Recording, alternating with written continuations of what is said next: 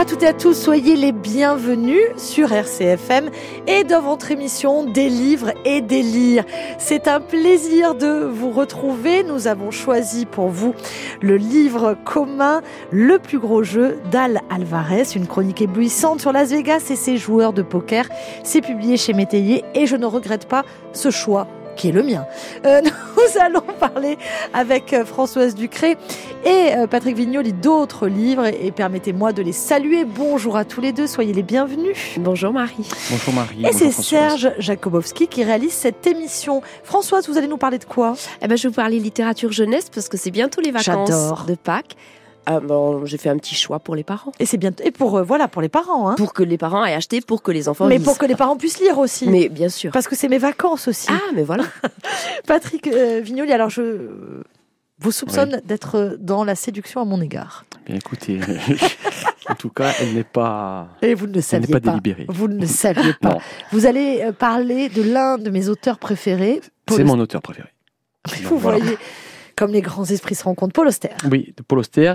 Pays de sang, c'est un essai sur, euh, sur les armes à feu et, euh, et les tueries de masse qui euh, en découlent aux États-Unis, évidemment. Et c'est un livre, évidemment qui va résonner dans cette actualité tragique. Je ne sais même pas si on peut parler d'actualité parce que ça ne s'arrête jamais, jamais. et depuis des années. Il, donc il y a 40 000 personnes qui meurent chaque année aux États-Unis par décès par balle.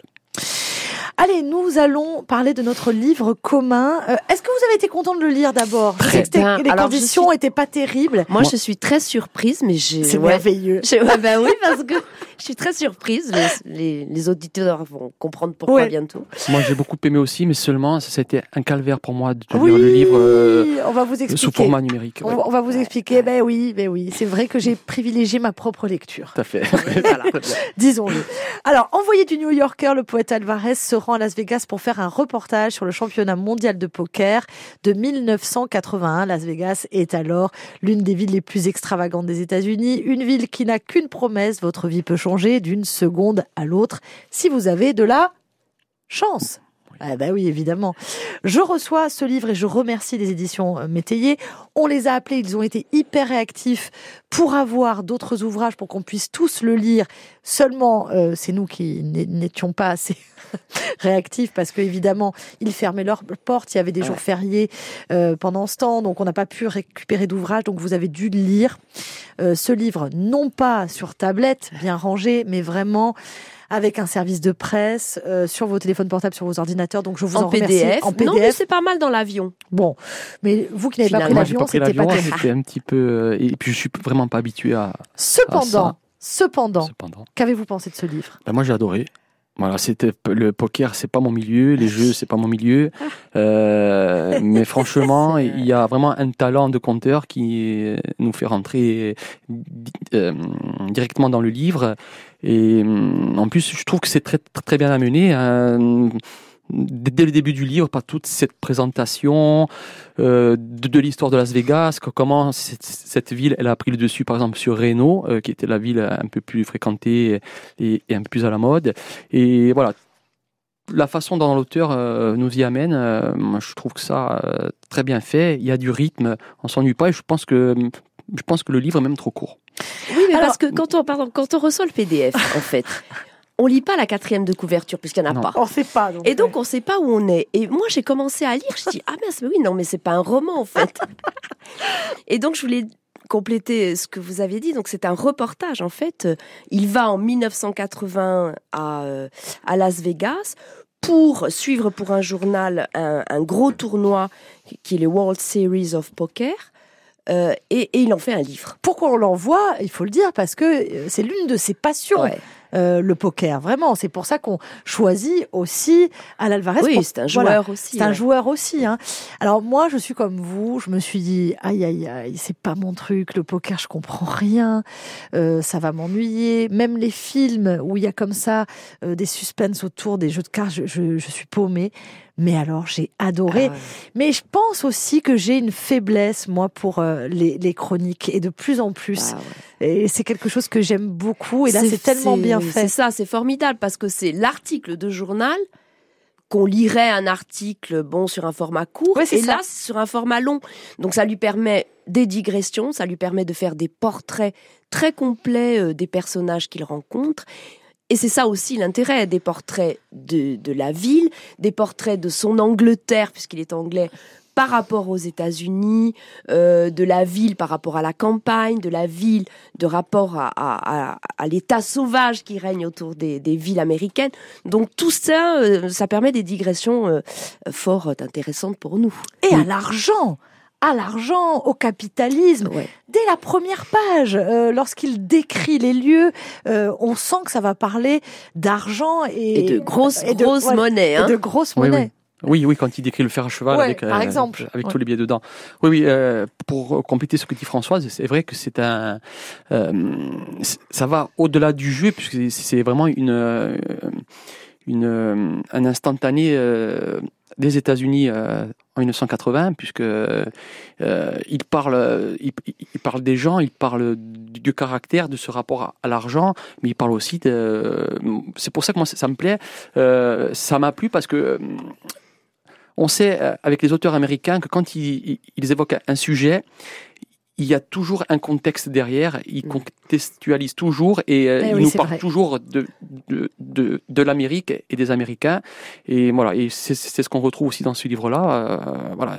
En plus, il y a l'ambiance, il y a les, les bottes en croco, les, les, Ah les ouais, Stetson. Enfin, c'est super. Le craps, la Bah, il- roulette, il- il- tous ouais. les jeux, on est dans l'ambiance. Il y a Franchement, une super ambiance, Ouais. mais il essaye, à travers tout ça, finalement, de capter la quintessence du jeu. Qu'est-ce que c'est le jeu Et qu'en fait, c'est pas que de l'argent. ouais. Non, non, c'est franchement remarquable. Alors sachez qu'il a une autre passion, enfin il avait une autre passion puisqu'il nous a quittés à l'Alvarez, c'était l'alpinisme. Et il a écrit Nourrir la bête qui est un livre référent sur l'alpinisme. Et figurez-vous que ce livre qui n'est pas un roman est quand même le livre référence euh, concernant le Ouais, poker. Est-ce que vous avez compris les différents pokers, comment on joue et tout? Alors là, franchement, j'ai pas, là, je suis pas allée dans le détail parce que pour moi, c'était un peu fastidieux. Donc, franchement, j'ai pas tout saisi des différentes sortes de poker. Poker, et il y en a beaucoup. Ça, j'ai compris qu'il y avait différentes sortes, Oui, c'est oui. sûr.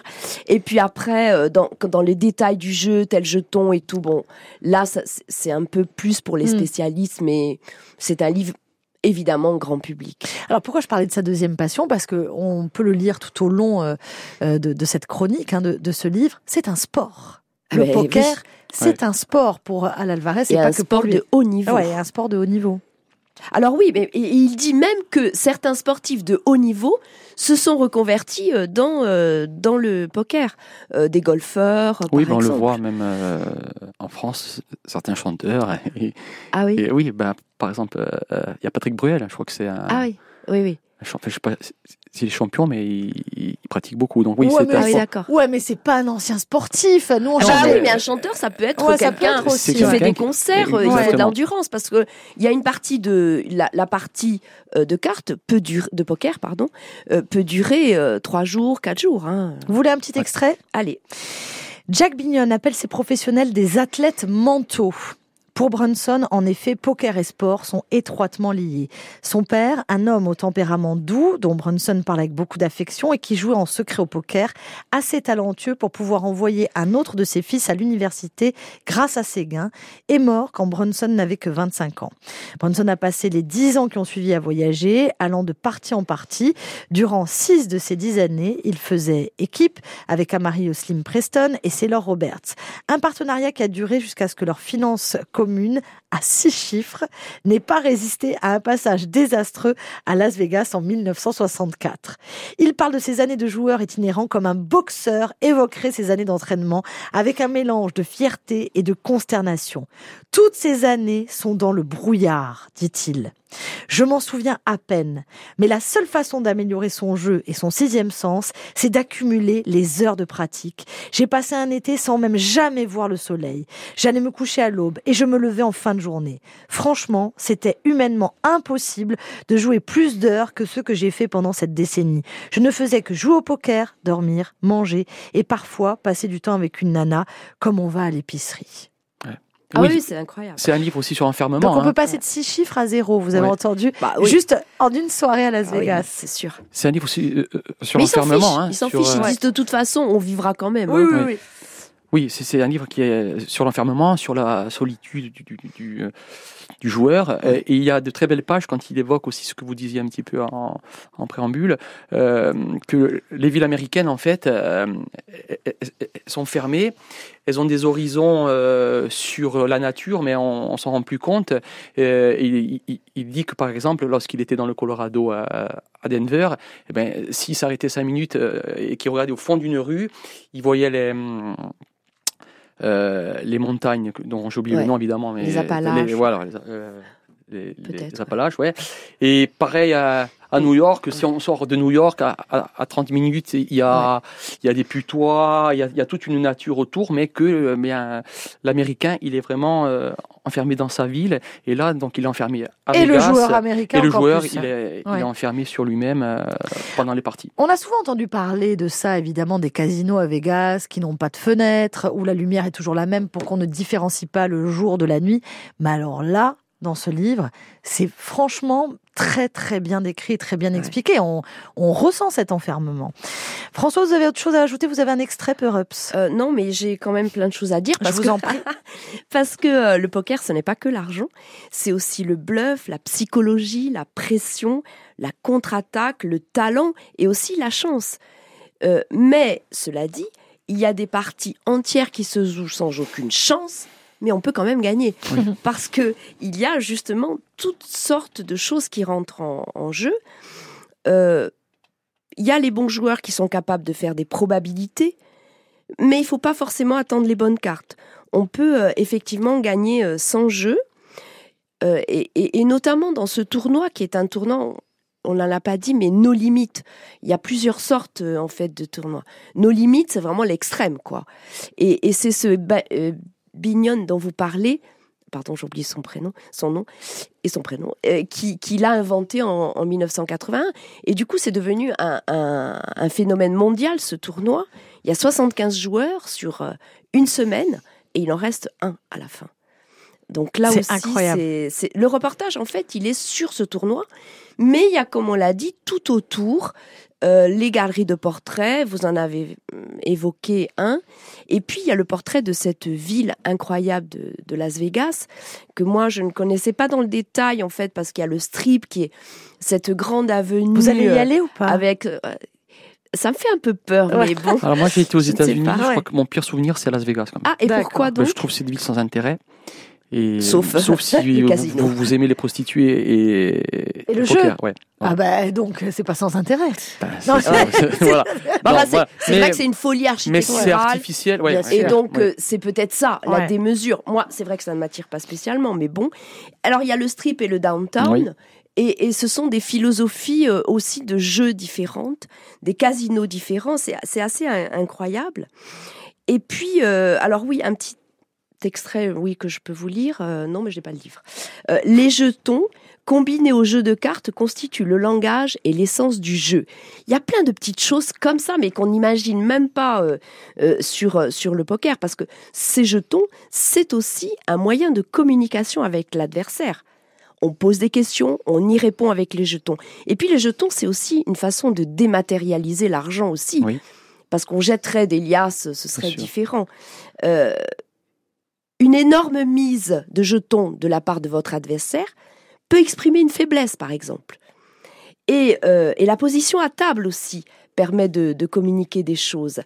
Euh, et donc, euh, c'est c'est- c'est- c'est très intéressant, C'est très ça, ce qu'il intéressant. dit, Oui, c'est euh, très même intéressant. si on n'est pas des joueurs. hein. Ouais, C'est très bien. intéressant sur le- la psychologie des, des- des- de tous les joueurs, de leur rite, de leur euh, manie, de leur. euh, Alors tous, hein, ils ont Ah tous oui, oui, oui, des oui, manies, oui, oui. des rituels, des bien sûr des comportements, euh, le langage du corps. Ouais. euh, voilà, ils, Ouais. ils ont tous leur euh, leur Il langage. parle de propre. romantisme aussi. Il dit qu'il y, a- qu'il y a- qu'il y a quand même un aspect romantique au jeu, c'est-à-dire la flambe et la joie. La joie de la flambe, c'est un plaisir incroyable. Il y a aussi les femmes des joueurs qui ont un rôle important. Parce que cette espèce de stabilité euh, euh, de la de l'épouse qui est là euh, tout le temps de la partie, hein, quand même, elles sont assises, elles attendent. Il y a aussi des femmes qui jouent au poker, moins. Mais il y a aussi Beaucoup des moins, femmes. ouais, beaucoup moins. Ouais, c'est un grand livre sur l'addiction, sur les Ouais. Le dire. besoin d'adrénaline. Ouais. euh, et, et je trouve qu'on n'a pas parlé de son écriture, mais Ouais. je pense que tout y est sublimé. Euh, et j'ai appris que c'était un poète. Et je trouve qu'on le ressent dans l'écriture parce que la, la langue, elle, elle est distillée comme ça. Il n'y a pas de mots qui soient gaspillés ou, en trop. Les citations, elles, elles sont bien sélectionnées. Euh, et puis il y a un travail et sur la structure et sur le rythme, comme Mhm. j'ai dit au début. Et mon- enfin, moi, je. Il est romancier aussi, hein, c'est un, un Oui, oui, poète et un romancier, Même si là, il s'agit pas. de Sylvia Ouais. ça je ne savais pas. Et c'est incroyable, leur amitié, leur travail en commun.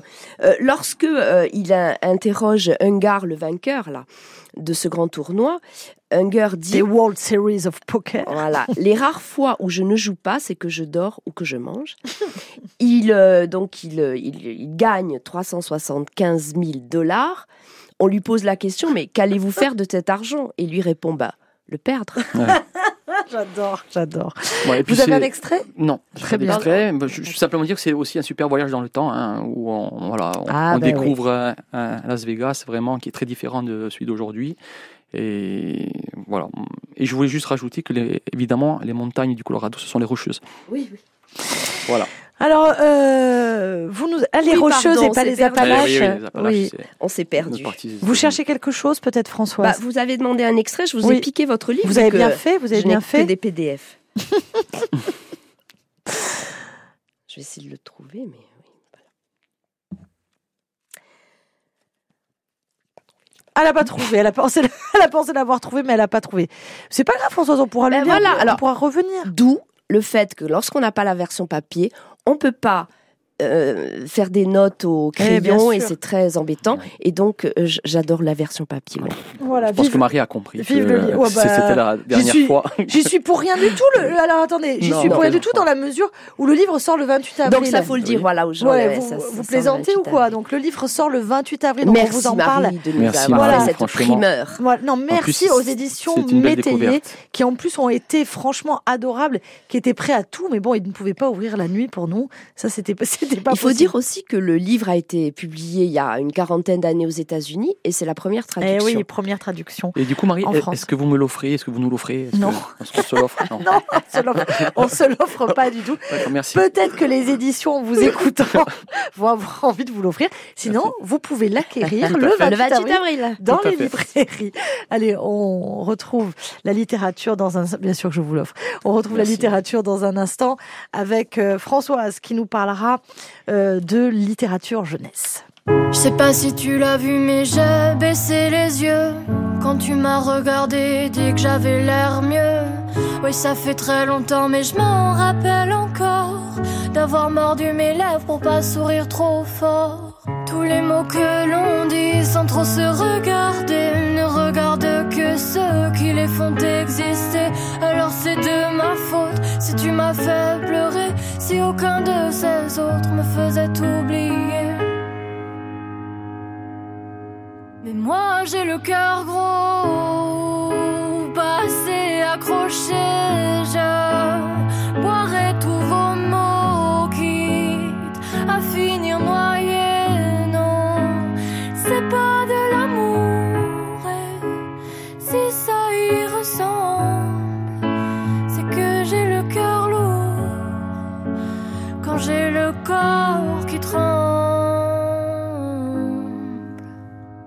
J'aimais pas toujours quand tu parlais d'amour, de ces filles d'une nuit que l'on oublie le jour.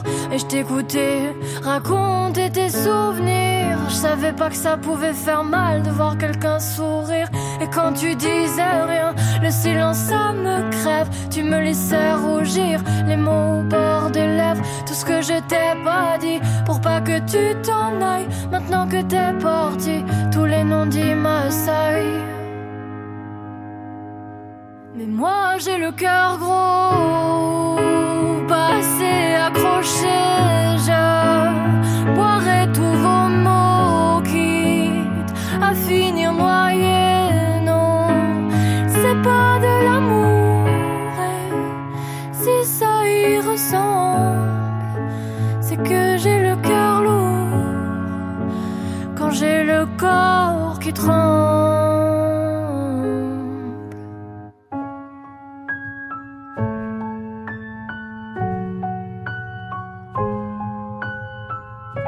Que je te vois plus, j'ose pas y retourner au coin de cette rue, aux terrasses du café, parce que je préfère pas voir celle qui m'a remplacée, celle à qui tu fais croire qu'elle vaut le coup d'être aimée.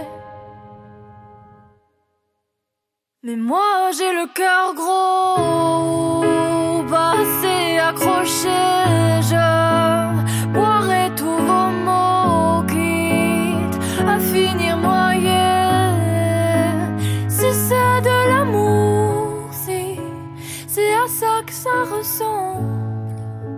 je vivrai le cœur lourd.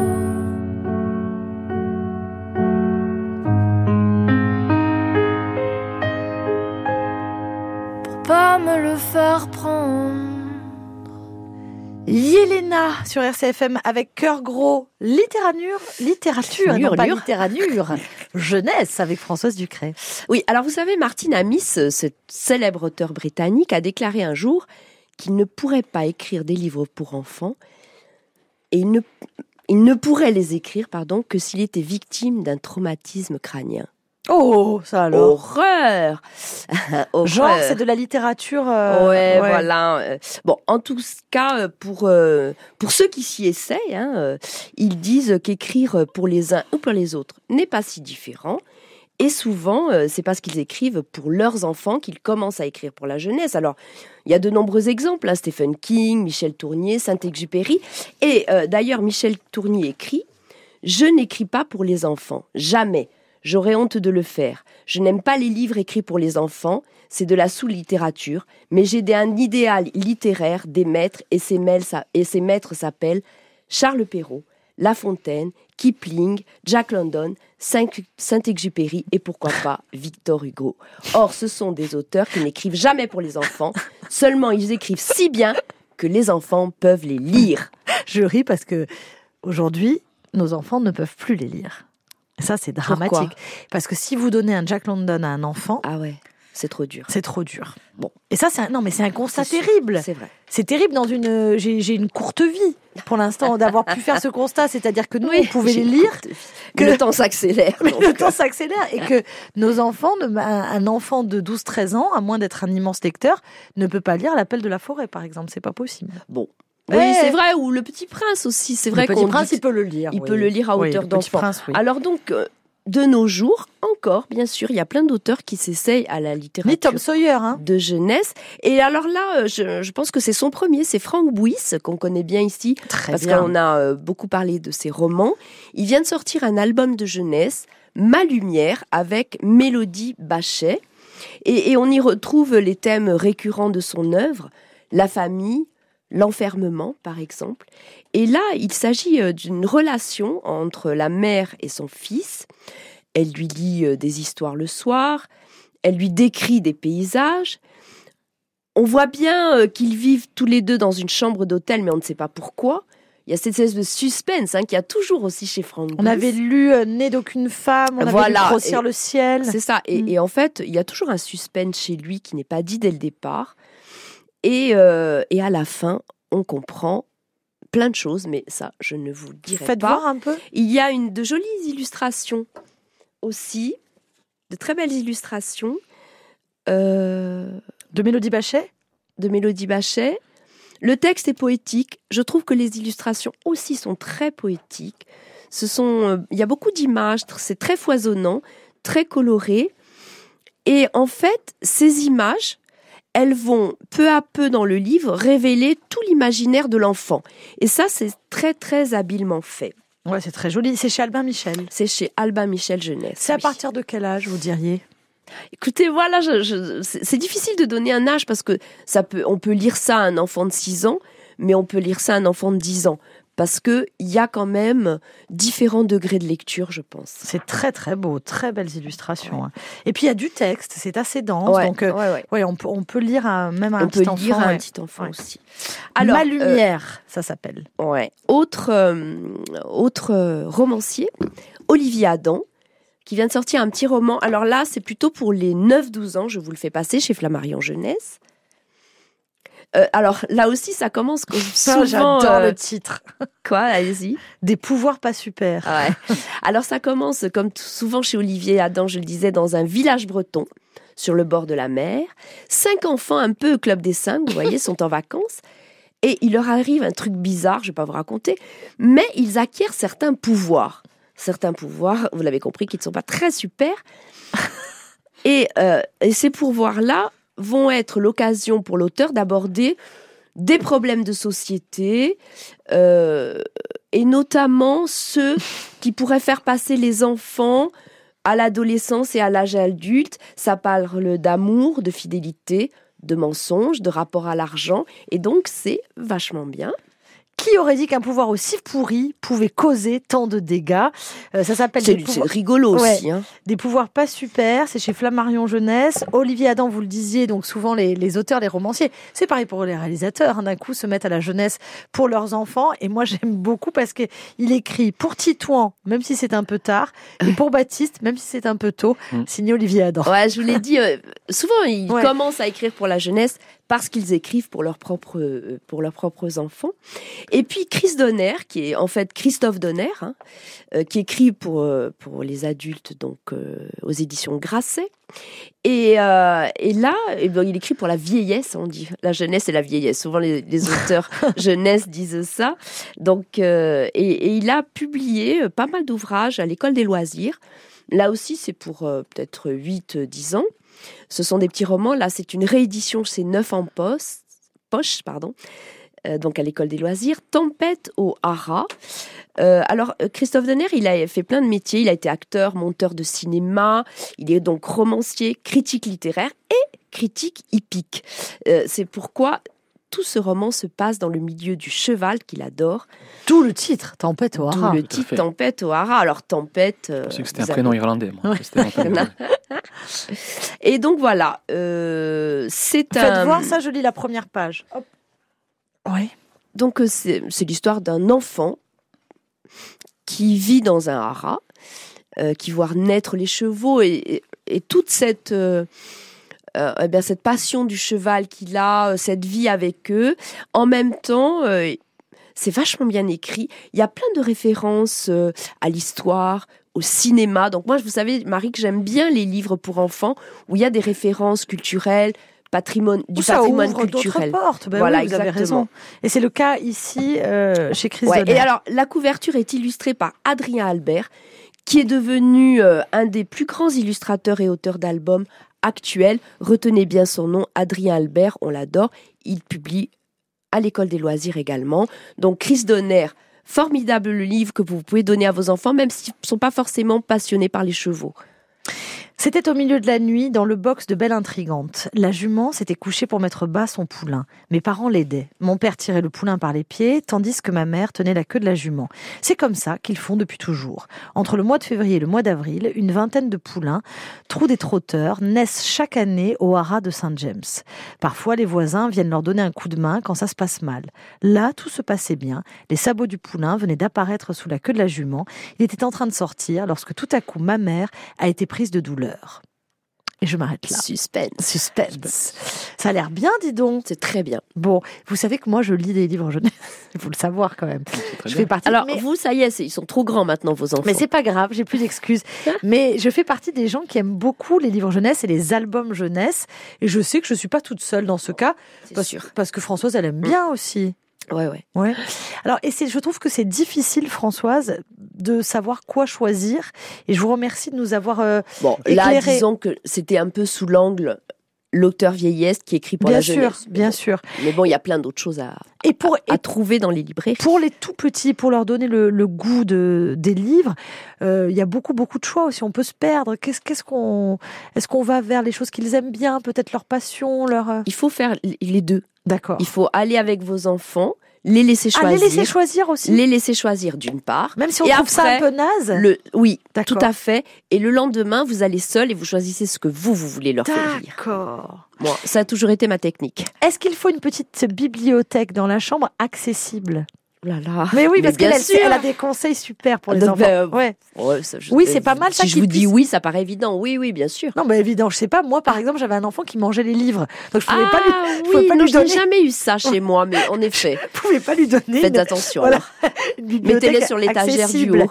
Et Ouais. j'ai un petit neveu qui lui a une bibliothèque acc- accessible. Qui brûle les livres. Non, il se régale et il va, il Il choisit se ses régale, bouquins. il ne les mange pas. Non, non, non, d'accord. il se régale à les lire et puis il les repose. Il a sa propre Ah bibliothèque. ben oui, mais tous Et les ça, c'est enfants fonctionnent différemment, Ouais. on s'adapte. Bon, mais c'est pas mal. Alors on laisse choisir et puis on choisit de notre côté. Oui, mais alors l'essentiel, c'est que pendant les vacances, allez et prenez un livre à vos enfants. ouais, faites-le Ouais, parce que c'est bien. Franchement, il y a, il y a des, des, des adolescents qui n'ont jamais lu un livre quand même. hein.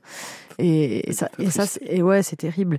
Vous avez un conseil vous pour les enfants, pour lire, pour leur donner envie de lire?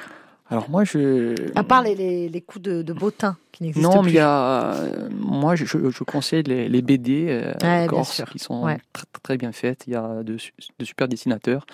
Et voilà, donc euh, de se jeter sur les BD. Ouais, c'est pas mal, c'est pas mal. Vous allez dans un instant nous parler de Paul Auster, de l'immense Paul Auster avec une nouvelle parution. Il s'agit d'un essai. Vous restez bien avec nous, vous écoutez des livres et des lires.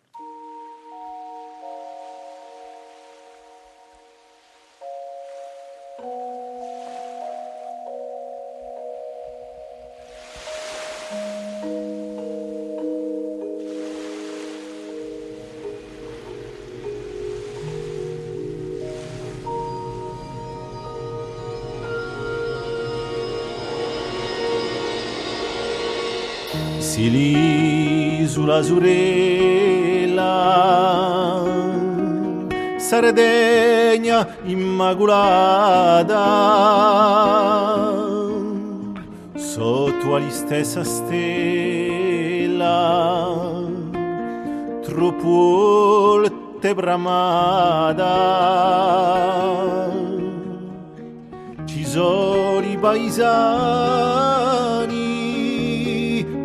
un pastore che tonde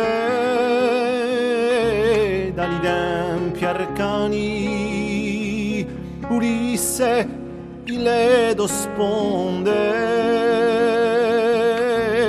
dagli tempi arcani, Ulisse il ledo sponde.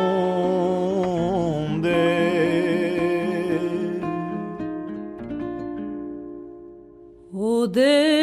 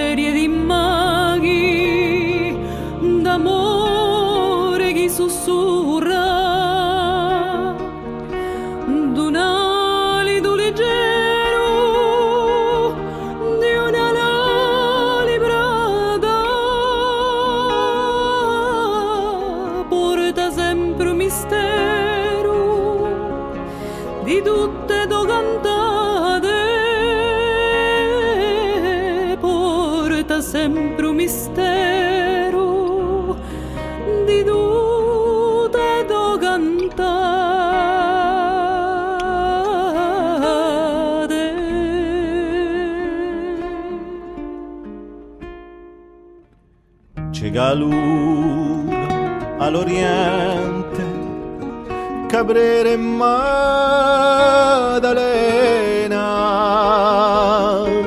se di l'iglesiente, Cusba e furena.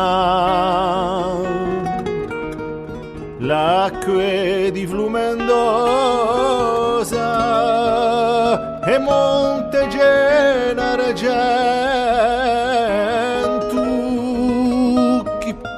piglierà per sposa ciò chi porta l'uentu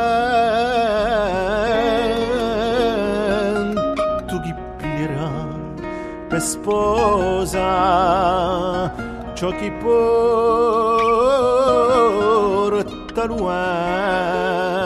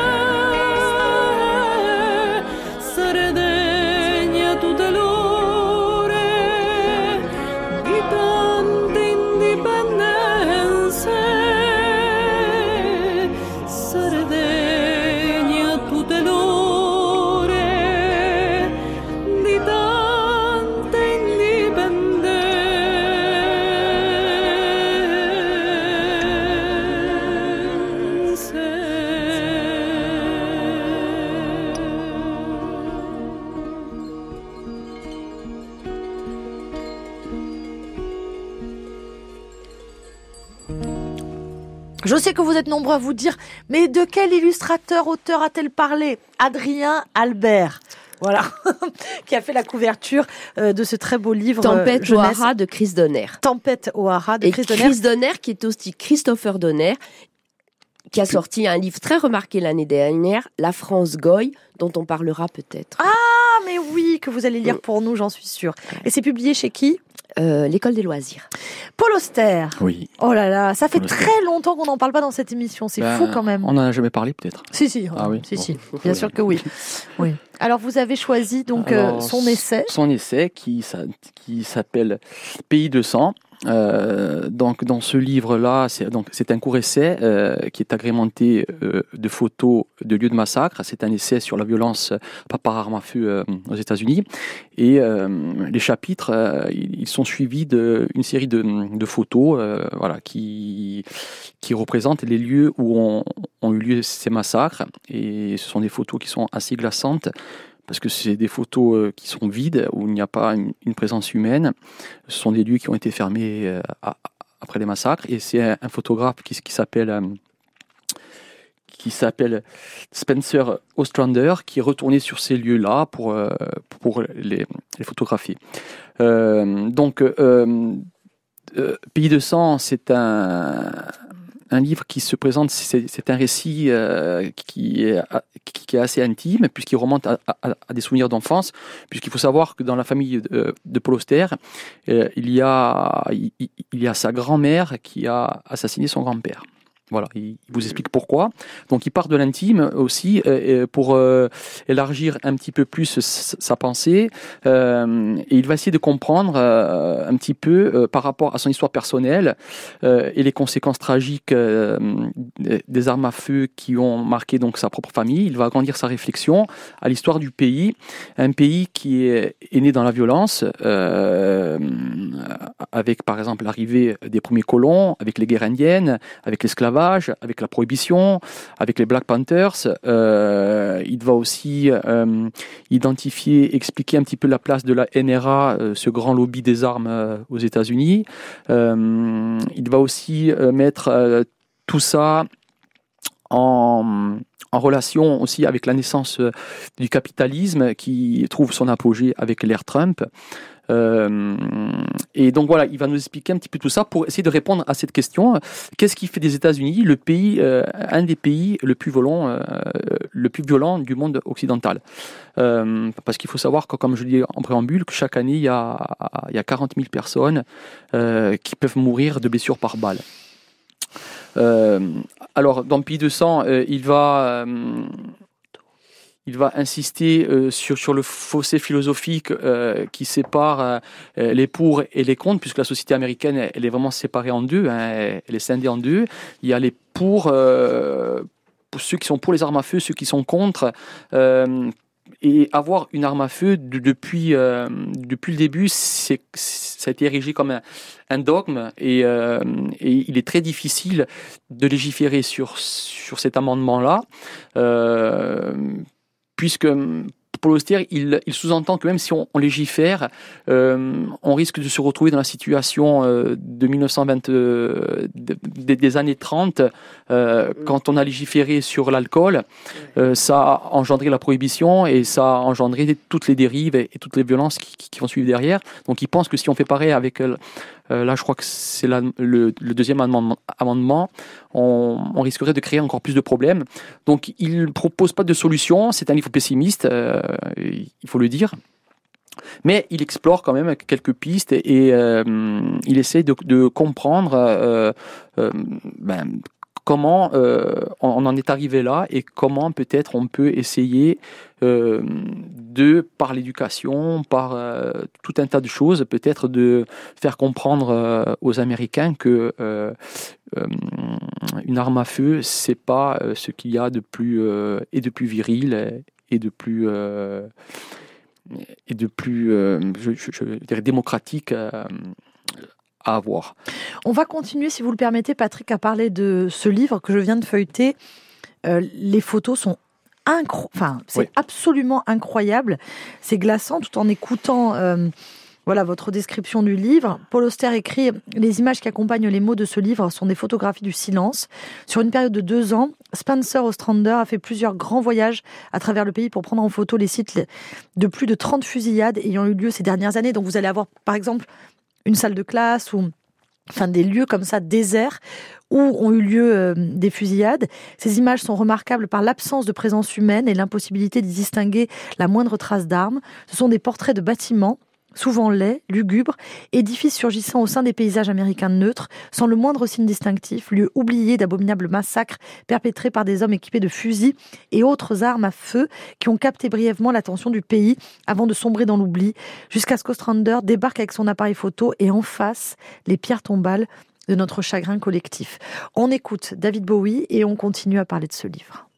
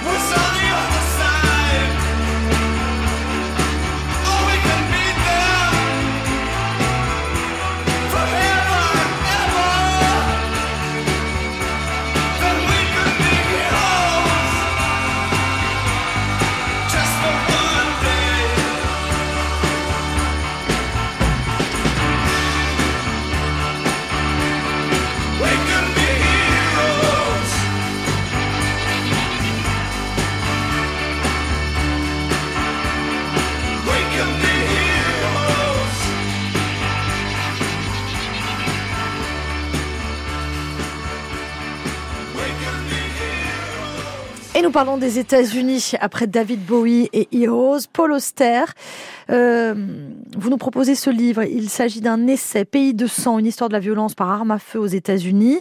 Et c'est traduit de l'américain par Anne-Laure Tissu. C'est paru chez Actes Sud et c'est accompagné euh, des photographies de Spencer Ostrander. Oui, à propos de, euh, de Heroes, euh, euh, Paul Auster, il pose aussi euh, le débat selon lequel les pros armes à feu disent que c'est pas les armes à feu qui posent le problème, c'est celui qui, qui tient l'arme à feu. Donc ils sous-entendent qu'il y a un bon, un bon citoyen américain qui peut avoir ça, ouais. une arme à feu et le mauvais qui, voilà, soit parce qu'il a des problèmes psychiatriques euh, ou sociaux, etc. Et il prend l'exemple d'une fusillade qui a lieu dans une église, euh, je ne sais plus dans quel état. Et euh, il y a un, grand-père qui, entend les, coups. Euh, il habite en face de l'église. Et donc, lui, ce qu'il fait, il demande à sa petite fille de, se cacher et tout. Il prend son arme à feu, il sort et il prend en chasse, le tueur, en fait. Une course-poursuite, euh, bon, il arrive à le, à, à le maîtriser, il, il le tue.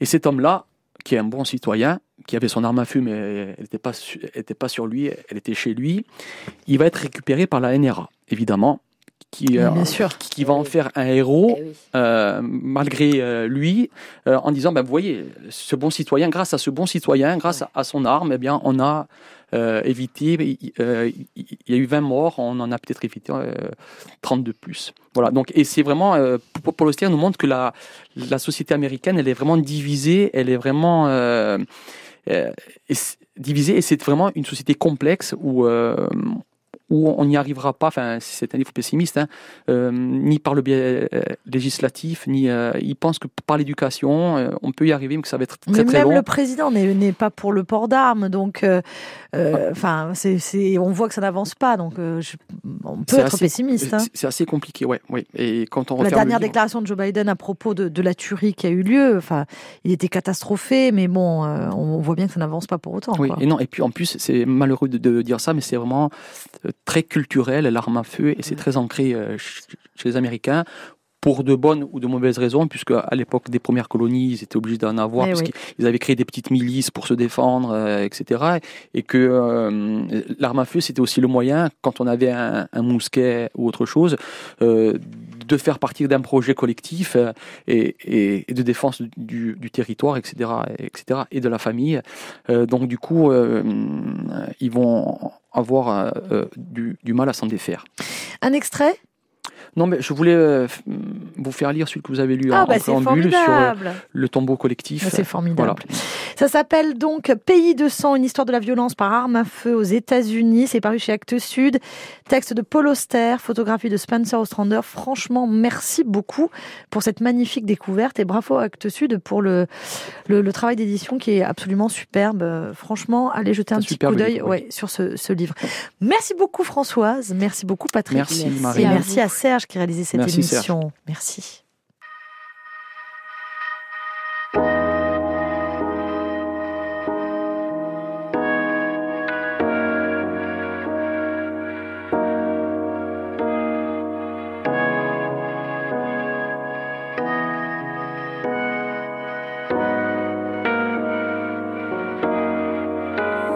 Donne-moi ton cœur, ta main et le reste. Es, ce que tu es? Dis-moi tes peurs, chagrin et le reste. Dis-moi qui tu es, qui tu es. J'imagine un monde, un monde céleste, où personne ne sort, non, où personne ne reste. J'imagine un cri, des cris dans la nuit. J'imagine tellement C'est peut-être toi que je suis des fois. J'imagine un nid de récits, de mots tristes. J'imagine un lit, une insomnie complice. J'imagine une moi qui se noie dans tes vices. Sans foi ni loi, dans les mailles, je me glisse. J'imagine un homme, une femme, une nourrice. Qui ne voit qu'un clone de moi dans mes disques. Un gros tantamar dans mon âme novice. Je vais rentrer tard car je ne vois plus les risques. S'il te plaît, donne-moi ton cœur.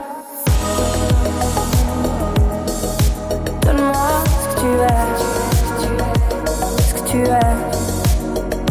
Dis-moi tes peurs.